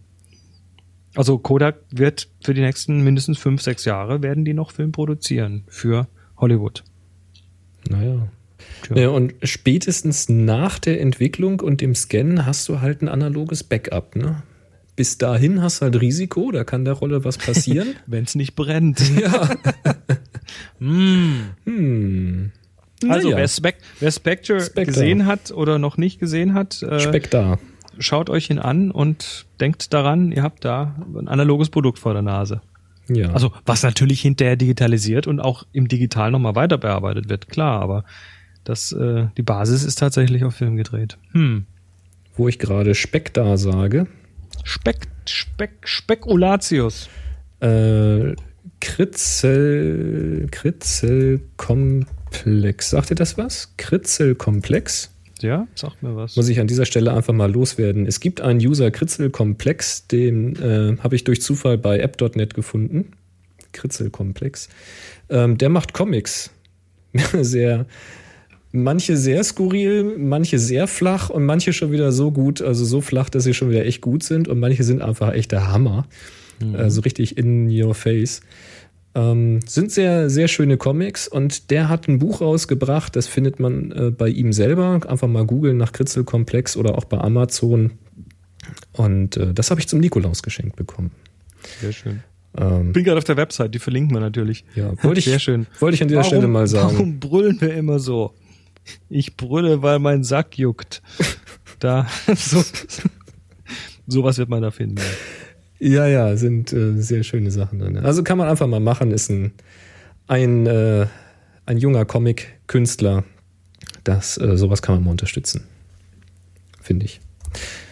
Äh, Oh, ja. oh, Zwischen, Zwischeneinwurf, Hausmeister, Einwurf. seines Zeichens, Kunststofftechniker, sagt, Spritzgusswerkzeuge bestehen meist aus Matrize, das ist die Düsenseite, und Patrize, die Kern- und Auswerfseite. haben wir das ja Schon auch wieder was geklärt. gelernt, eine Patrize. Ja. Ich habe das nun die, also Patrize war mir aber klar, Matrize, Patrize, passt schon, Mutter und Vater, ne? Mhm. Das ist so wie der Unterschied zwischen Lochen und Stanzen. Gibt's da einen Unterschied? Ja. Wenn du etwas lochst, dann ist dein Werkstück das, was hinterher ein Loch hat. Und wenn du etwas stanzt, dann ist das Werkstück das, was du da rausgetan hast. Ah, Also es kommt darauf an, was du haben aber willst. kann man nicht ein Loch ausstanzen?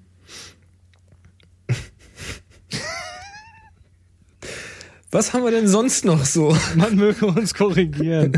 ja, der Viktor hat äh, uns geschrieben. Was denn? Was hat er denn geschrieben? Ach so, er schreibt, äh, lieber Boris, lieber Chris, zuerst einmal herzlichen Dank für euren tollen Podcast. Ich höre euch bestimmt schon seit fast zwei Jahren und als ich am Donnerstag hörte, dass man die Villa-Workshop für nächstes Jahr buchen kann, habe ich gleich zugegriffen. Juhu, wir werden Viktor kennenlernen.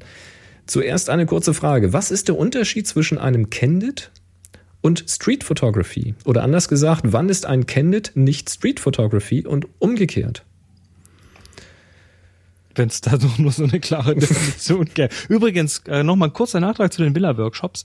Der Licht-Villa-Workshop äh, hat nur noch drei Plätze offen. Der ist schon richtig gut gebucht. Nur zur Info, wer da vor Weihnachten noch schnell irgendwie was verschenken möchte oder so. happyshooting.de slash workshop. So, jetzt äh, die ja, ne, da gibt, da nehmen wir das kleine Straßenfotografen-Handbuch und schlagen nach unter Candid und dann lesen wir da die Definition. Also ich würde mal sagen, ich würde mal sagen, alles, was du auf der Straße fotografierst und derjenige, den du fotografierst, das nicht direkt weiß, dass du ihn fotografierst, dürfte ein Candid auf der Straße sein, weil du kannst Also auf C-A-N-D-I-D schreibt. man ja, das. weil du kannst natürlich auf der Straße auch Porträts machen, indem du Leute vorher ansprichst oder gestellte Candids machen, indem du sagst, ich möchte sie gern fotografieren, ist das in Ordnung, aber machen sie einfach weiter hier, was sie immer machen.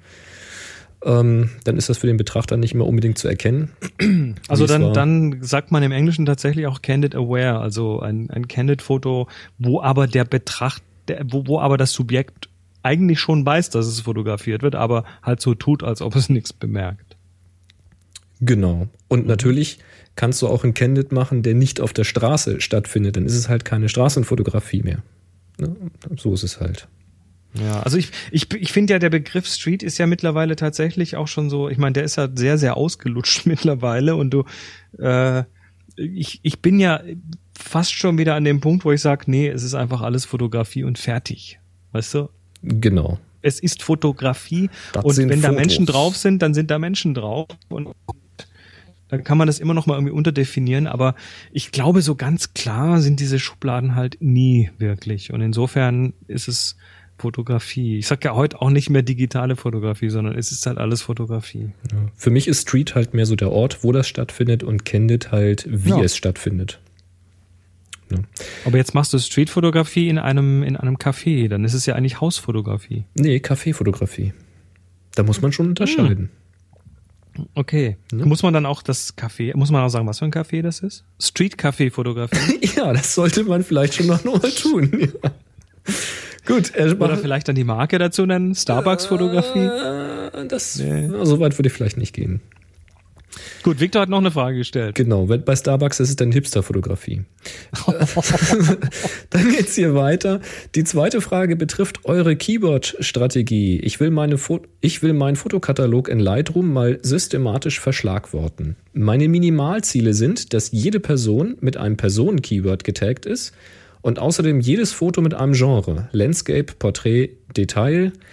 Punkt, Punkt, Punkt. Außerdem gibt es noch bestimmte Keywords, die für mich relevant sind, zum Beispiel Demonstration, Street Musical oder Zettel. Andere objektbezogene Keywords, Haus, Baum und so weiter, erscheinen mir nicht so sinnvoll. Wie geht ihr davor? Bei Boris klingt ja immer mal wieder durch, dass du Keywords verwendest. Vielen Dank und Grüße, Viktor. Oh ja, ich benutze Keywords. Und ähm, ich habe ja schon mal gesagt, ich benutze sie. Ich habe auch relativ feingliedrig. Leider nicht. Ich benutze immer, übrigens auch, ne? Das klang ja, gerade so, als ja, ob Chris keine Keywords verwendet. Muss ich mich aber mal ganz vehement wehren hier an dieser Und Stelle. Ich mache es leider nicht immer durchgängig so konsequent, wie ich mir das selber wünschen würde. Was meine ich damit? Damit meine ich, dass mir irgendwann so im Laufe des Jahres ein Bild vor die Füße fällt, wo ich sage, ah, da muss jetzt aber unbedingt noch dieses Wort mit rein. Und dann denke ich, äh, ja, ich habe aber in den letzten zehn Jahren andere Fotos, da gehört das Wort jetzt eigentlich auch mit rein, aber ich suche die dann nicht raus, um das zu vergeben. Und das fällt mir dann irgendwann auch mal vor die Füße. Oder ich habe eben viele Fotos, da steht das Keyword Pferd mit dran. Also ich habe mir jetzt angewöhnt, immer den Singular zu verwenden, auch wenn mehrere drauf sind. Ähm, und das ist, am Anfang reicht das auch, aber dann suchst du irgendwann Fotos draus, wo, raus, wo ein bestimmtes Pferd drauf ist, weil du für jemanden einen Kalender machen möchtest oder möchtest ein, ein, Geburtstagsgeschenk machen und dann suchst du genau dieses eine Pferd und dann trete ich mich in Arsch, dass ich nicht beim Verschlagworten gleich die Namen der Pferde, Pferde recherchiert und dazu geschrieben habe. Aber das geht mir eben manchmal einfach zu weit und hinterher ärgere ich mich. Was ich aber durchaus mache, sind diese ähm, objektbezogenen Stichworte Haus, Baum, Himmel, Sonne, Sonnenaufgang, Sonnenuntergang. Das schreibe ich dazu. Wolke, wenn Wolke sehr dominant oder die Wolken sehr dominant drinne sind. Ähm, Weide, Reithalle. Also das schreibe ich schon alles mit dazu. Und das habe ich auch oft gebraucht. Ich habe jetzt zum Beispiel für meinen Blogbeitrag zu meiner Banksuche habe ich Fotos von Banken gesucht, also von dem Teekesselchen, von der Sitzbank. Und dann brauchte ich jetzt eben nur den Lightroom-Katalog geben und Bank tippen und dann habe ich alle Bankbilder gefunden. Du weißt schon, dass die Bänke heißen und nicht Banken, die wo man drauf sitzt. Ja, äh, das war jetzt ja, das, das Teekesselchen funktioniert halt im Plural. Ich suche, ich, ich wollte suche es ja Park, aufbauen. Parkbanken. Ich suche Parkbanken, ja. Vergibst du denn Stichworte oder Stichwörter? Ich äh, vergebe, ich vergebe so wenig wie möglich davon. Das ist meine Keyword-Strategie. Ja, erzähl mal. Ich, ich, bin, ich bin da tatsächlich ein bisschen anders, weil, äh, weil ich so viel Zeit gar nicht habe, dass ich mich da jetzt nochmal grundlegend dran setze und irgendwelche Bäume und Himmel und sonst was ver, verschlagworte. Für mich kommt einfach das in Frage, was dem kompletten Import äh, den kompletten Import abdecken kann. Das ist dann zum Beispiel der Name einer Veranstaltung oder der Name eines Ortes oder wenn es jetzt eine Porträtsession mit äh, XY war, dann natürlich XY als Name, das sicher. Aber wenn ich jetzt da so eine gemischte Sache habe, ne, ich war jetzt irgendwo in in Irland, in Donegal und habe jetzt Bilder vom Meer und Bilder vom Land und Bilder aus dem Pub und Bilder so, dann kriegen die nicht nochmal extra Keywords, sondern beim Importieren haue ich rein, was Sinn macht an dieser Stelle. Und das wäre dann eben Donegal, äh, Tour, Komma Workshop, Komma Irland und das reicht. Und ich habe natürlich ein Stück weit immer auch eine Erinnerung. Also wenn ich weiß, ich suche jetzt mehr mit, mit beeindruckenden Wolkenhimmeln, dann weiß ich, dass das in Donegal ganz sicher irgendwo drin vorkommt.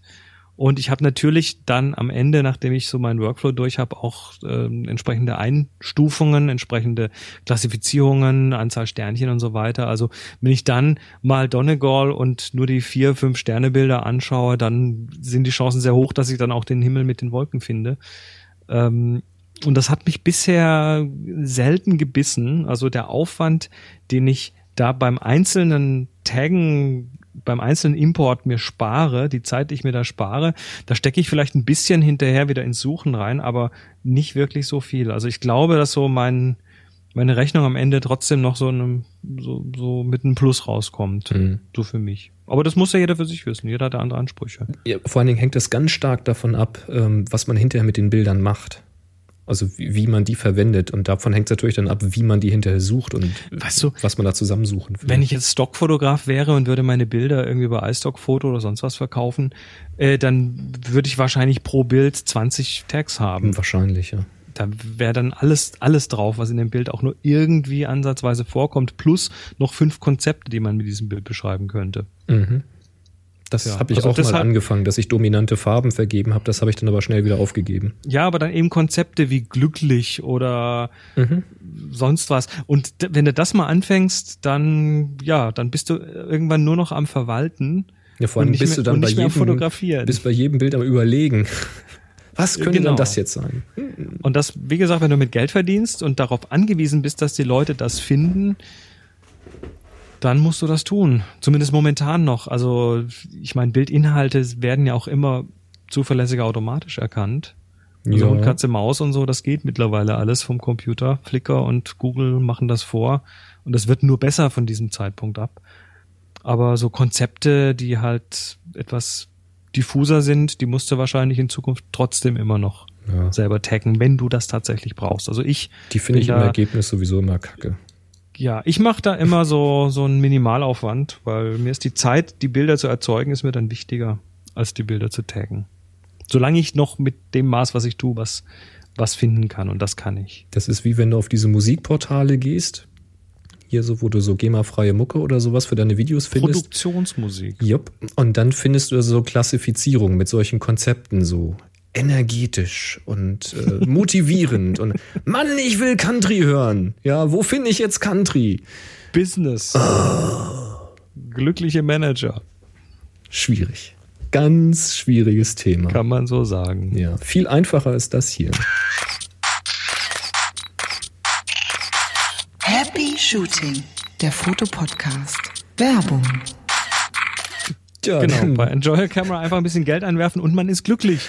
Ja, das geht ganz einfach, weil diese Folge wird nämlich unterstützt von enjoyyourcamera.com und das soll ja euer Schaden nicht sein, denn es gibt 5% auf jede Bestellung mit dem Gutscheincode HappyShooting2015 und was ich hier gerade lese, noch drei Tage Versandkostenfrei ja, also Lieferung? es ist das? so, ne, wir, wir nehmen diese Sendung am 8. Dezember 2015 auf. Das ist der Dienstag? Das ist der Dienstag und Enjoy Camera bietet gerade versandkostenfreie Lieferung ab 30 Euro, gültig bis zum 10. Dezember 2015. Also die Sendung kommt am 10. morgens offiziell raus, aber die jetzt schon live hören, ne, nur als Tipp, ihr bekommt ah. dann Ihr bekommt dann mit dem Gutschein Versandkostenfrei 2015 bekommt ihr äh, 4,99 Euro gut geschrieben. Das sind die Versandkosten, zumindest die in Deutschland. Wer jetzt aus dem Ausland bestellt, äh, wird dann nicht die gesamten Versand, aber zumindest die 4,99 gut geschrieben bekommen und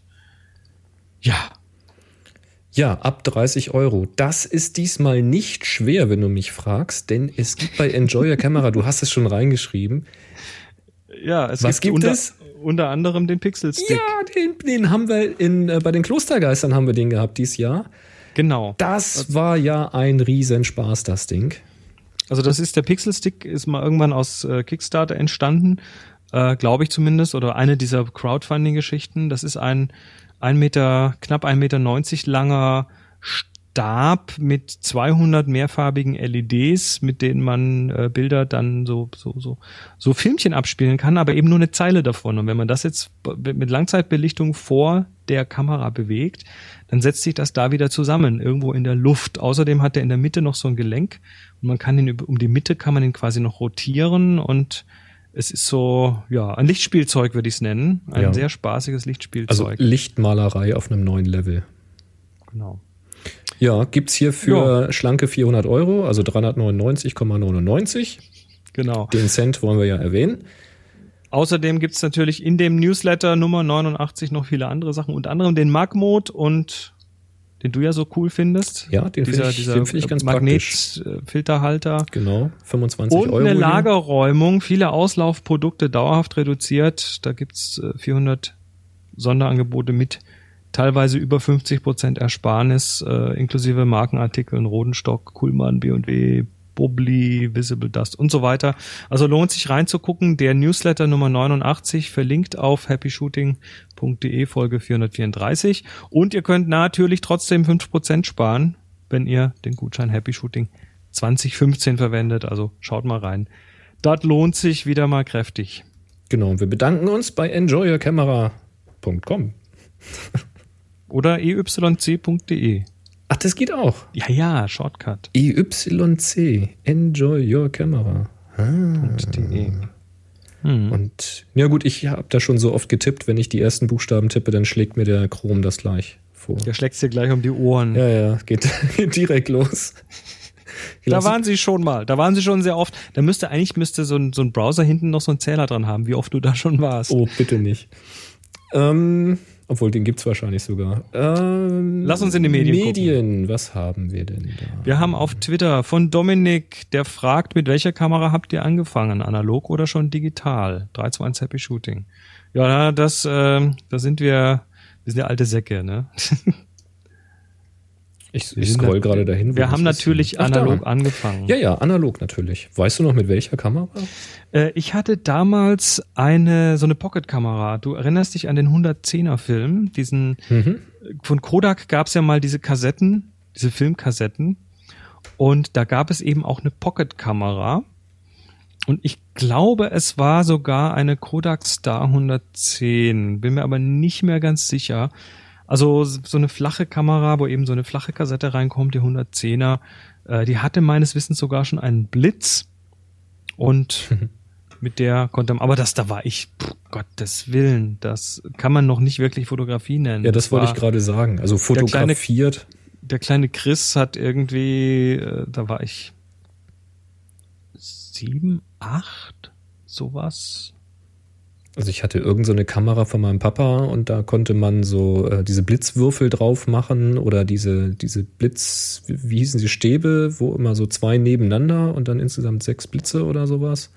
Ach so, so eine, so eine Blitzleiste. Ja, quasi. ja, ja, so ja. Blitz, Blitzbirnen in Reihe. Das war ganz lustig. Ja, Aber bei das, meiner- das würde ich jetzt auch noch nicht Fotografie nennen. Das erste Mal, dass ich wirklich bewusst auch Bilder gemacht habe und mir das auch zeigen lassen, wie das so funktioniert, das war tatsächlich mit einer analogen Spiegelreflex, 35 Mhm. mm Film.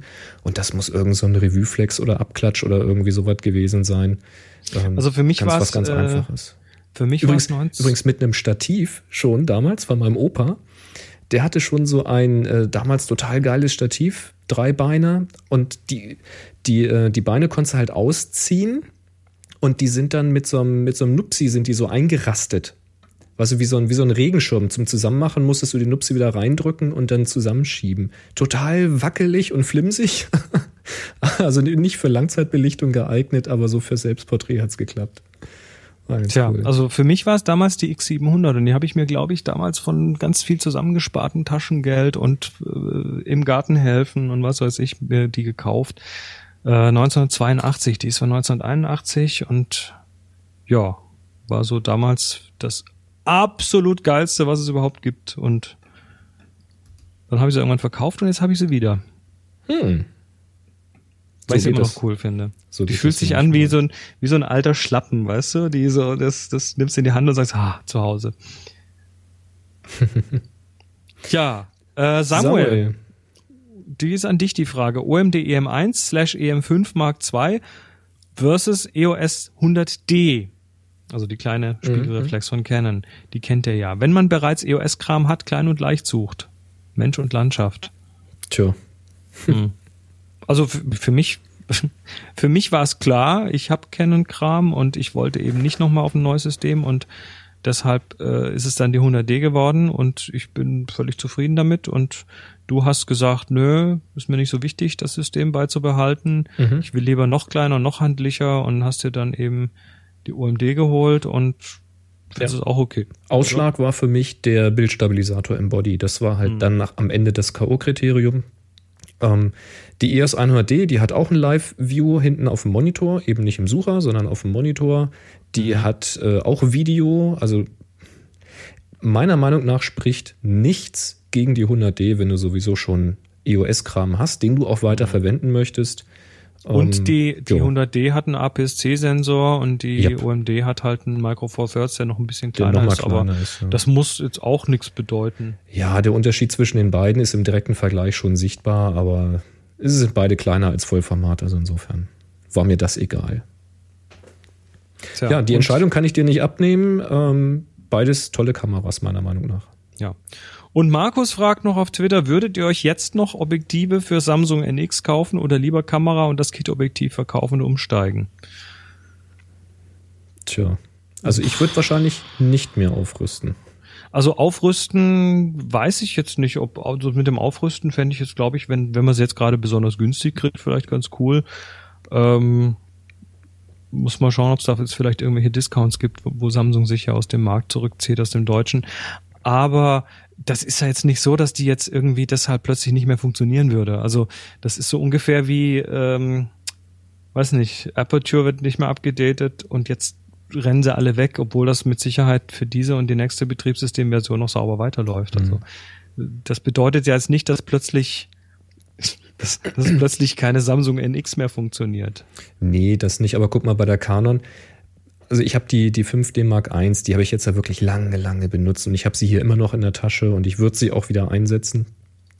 Ich könnte jetzt aber auch losgehen und könnte sagen, ja, ich will beim Vollformat bleiben, dann hole ich mir jetzt eine Mark II oder eine Mark III oder eine Mark IV oder eine 5DS oder irgendwas und kann meinen ganzen Objektivpark einfach weiter benutzen.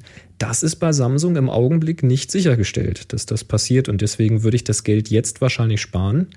Ähm, wenn man jetzt nicht ganz akut den Wunsch hat, ähm, irgendwie was zu machen, wo einem jetzt ein bestimmtes Objektiv fehlt und man weiß, ja, also frühestens in fünf Jahren, vorher steige ich sowieso nicht um, ähm, ja, dann spricht nichts dagegen. Aber ich persönlich hätte da gerade ein blödes Gefühl zu investieren. Tja, Das ist aber ein Bauchgefühl. Keine eben, Ahnung. das ist ein Bauchgefühl. Das äh, muss jeder wieder mit sich selber ausmachen in diesem Mom- Moment. Lass uns mal Google Plus und Konsorten in die nächste Aufnahme schieben, weil wir sind schon relativ lang. Mhm. Und äh, wir brauchen eine neue Aufgabe. Ey, neue Aufgabe. Neue Aufgabe. Lieber, Ähm, Chat. lieber Chat, vielleicht habt ihr eine Idee für eine schöne neue Aufgabe. Ansonsten fällt uns bestimmt auch gleich was Nettes ein. Ich hätte da auch schon eine Idee. Ich weiß nicht, ob wir es schon mal hatten. Die Aufgabe würde dann laufen vom 10.12. bis zum 24.12. bis zum Heiligabend 2015. Aufgabe Ostern, auch nicht schlecht. Hatten wir eigentlich Auge schon? Das Oh, ist so naheliegend. Das Warte, ich ne? muss nachschauen, ich muss nachschauen. Aufgaben. Auge. Nein. Hatten wir nicht? Nein. Nein. Sollen wir das vielleicht mal nachholen? Äh, ja klar. Oder sollen wir ein Konzept wie Sehen draus machen? Nee, Auge, ne? Auge. Komm, dann nennen wir die Aufgabe Auge. Das funktioniert dann wie folgt. Ihr macht ein neues Foto vom 10.12. bis zum 24.12.2015. Habt ihr Zeit dafür. Ladet es bei Flickr hoch, stellt es in die Happy Shooting Gruppe und vergebt den Tag HS Auge. Tja, dann gibt es wieder tolle Sachen zu gewinnen. Haar, Haarsauge. Haarsauge. Ja, HS Auge. Aber alles zusammengeschrieben, das passt schon. Schön. Dann haben wir noch ein Geräuschrätsel von Christopher aufzulösen, das so klang und klingt.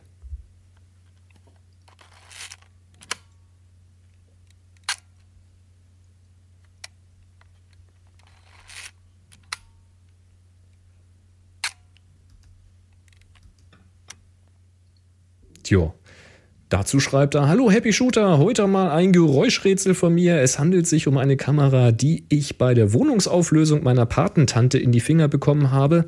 Es ist eine Aqua Optima 1035, 1035. Sie hat den von der Ritsch Ratsch Klick Kameras bekannten orangen Sensorauslöser. Herzliche Grüße, Chris aus Frankfurt. Also Sensor ist ja dann wieder übertrieben, ne? Das ist halt ein großer roter Knopf, Knopf. da oben drauf und Mhm. vielleicht macht er beim Half Press noch irgendwie was, aber ich, ähm, ja, ich glaube, der stellt den Belichtungsmesser ein. Kann das sein? Ja, ich glaube. Ähm, das ist, das, ich habe da aber damals echt auf diese Kamera gelinst. Ich wollte die haben, weil die diesen tollen großen roten Knopf hat. Den fand ich schwer beeindruckend. Äh, das war, Tolles wie gesagt, Argument, ja. ja, ne, so Ende 70er, Mitte, Ende 70er kam die, oder 76 kam die auf den Markt und da war ich eben noch, da war ich noch klein und fand das total beeindruckend, diesen roten Knopf. Das war für mich damals echt so, boah, war das. Tja, Aqua Optima. muss man nicht verstehen. Tja, Tja, schönes Ding. Danke, Christopher, für die tolle Aufnahme. tja, roten Knopf. Roter Knopf. Dann drücken wir jetzt auch mal den roten Wir Knopf. drücken auch gleich wir den roten Knopf. wünschen euch was bis zur nächsten Woche. Bis dahin. Drei, Drei, zwei, zwei, eins. eins. Happy Happy Shooting. Shooting. Erster. Happy Shooting. Wir müssen schneller reden. Schlingel hört live zu. Er sagt, er hört das zum ersten Mal seit zwei Jahren in einfacher Geschwindigkeit. Und das ist also total seltsam.